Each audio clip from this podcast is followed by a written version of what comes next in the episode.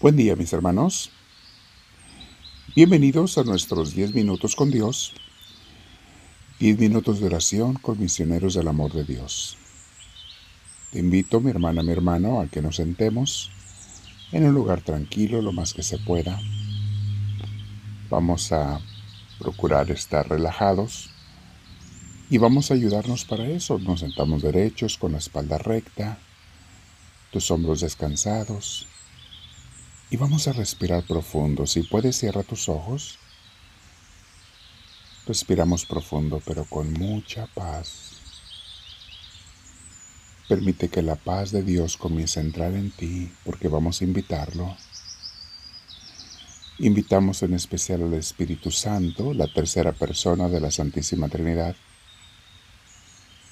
Y Él trae siempre esos frutos de paz, de serenidad, de amor, de tranquilidad, de dominio propio.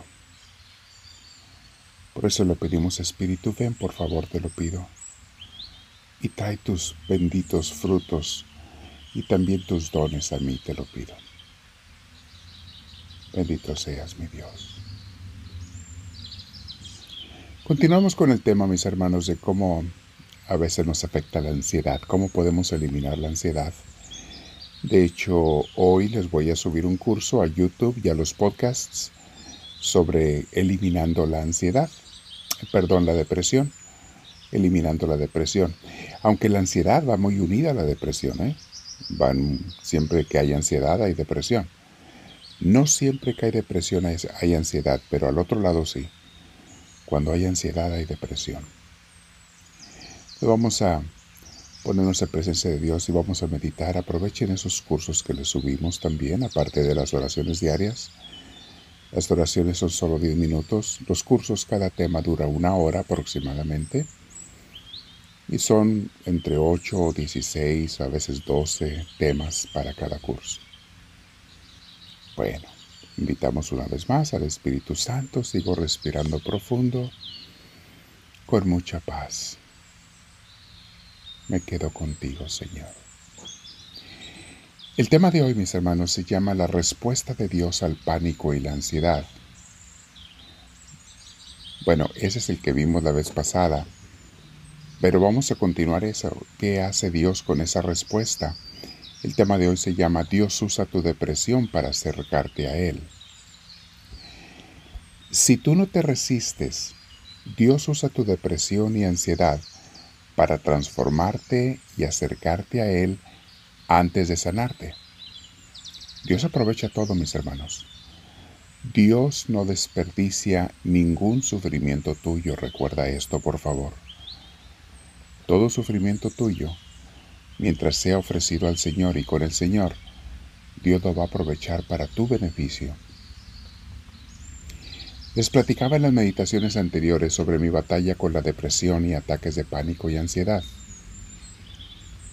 Hoy, estando en oración, quiero reflexionar con ustedes y puedo decirles, mis hermanos, que esta enfermedad que tuve por 12 años me mantuvo siempre pensando en Dios.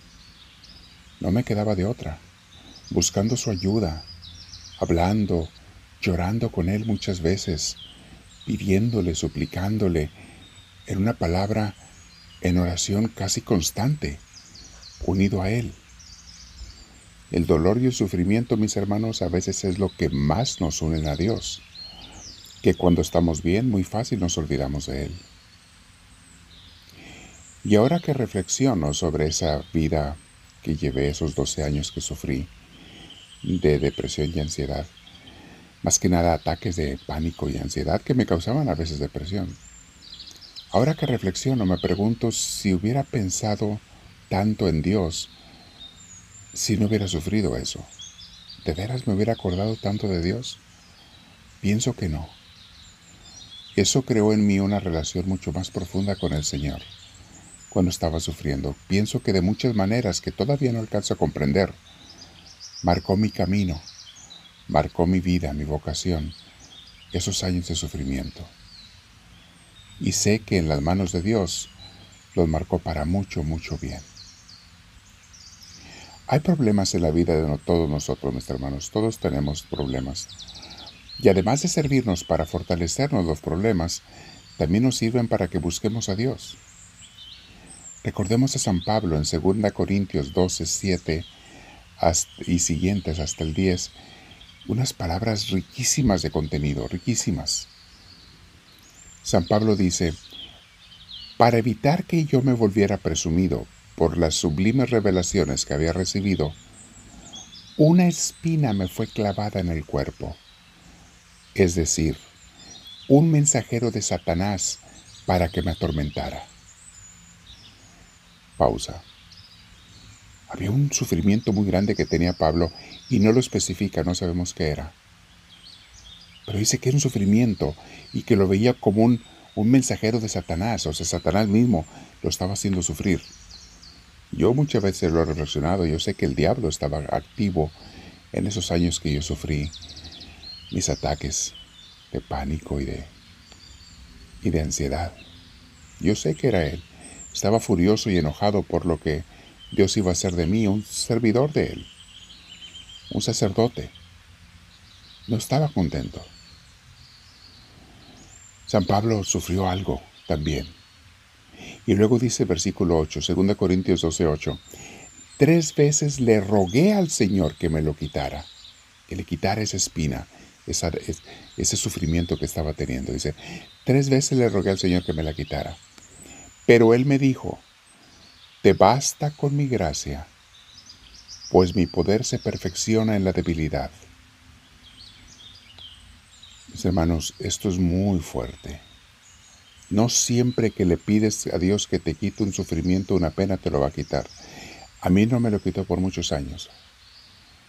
Por muchos años. Y hay otros que tampoco me los quita cuando se lo pido, que sigo teniendo a veces en la vida. Pero dice el Señor, te basta mi gracia. O sea, cada caso que te venga lo vas a superar conmigo si no te separas de mí. Y eso nos mantiene unidos a Él, mis hermanos, los sufrimientos. Sigue diciendo San Pablo, por lo tanto, gustosamente haré más bien alarde de, de mis debilidades para que permanezca sobre mí el poder de Cristo. Varias veces lo dice y en el versículo siguiente también. Dice, presumo, fíjense el 2 Corintios 12 días, por eso yo me regocijo en mis debilidades. Otras traducciones dicen, presumo de mis debilidades, de los insultos que recibo, de las privaciones, persecuciones y dificultades que sufro por Cristo. Porque cuando soy débil, entonces soy fuerte. Esto es muy cierto, mis hermanos. Cuando nos sentimos derrotados, abatidos, entonces no tenemos fuerza ninguna y no nos queda más que aceptar la fuerza de Dios. De repente sentimos una fuerza inexplicable, una paz inexplicable, aún en medio de la cruz. Sentimos momentos, mis hermanos, cuando yo estaba pasando por esos sufrimientos, fue cuando tuve mis encuentros más cercanos con Dios. Momentos de éxtasis, arrebatos de éxtasis tuve yo en esos años en ocasiones que estaba orando, pidiéndole, suplicándole, se me manifestó el Señor. Les he contado en otras predicaciones de la misa y, clases sobre eso que me dio Dios.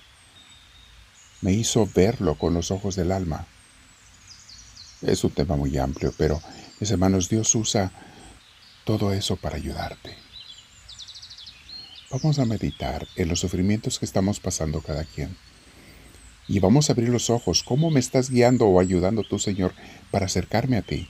¿Cómo me estás llamando y te estoy haciendo caso, sí o no? Vamos a quedarnos en oración sobre esto, mis hermanos. Repite la oración o las citas bíblicas, reléelas en tu Biblia y dile, háblame, Señor, que tu siervo te escucha.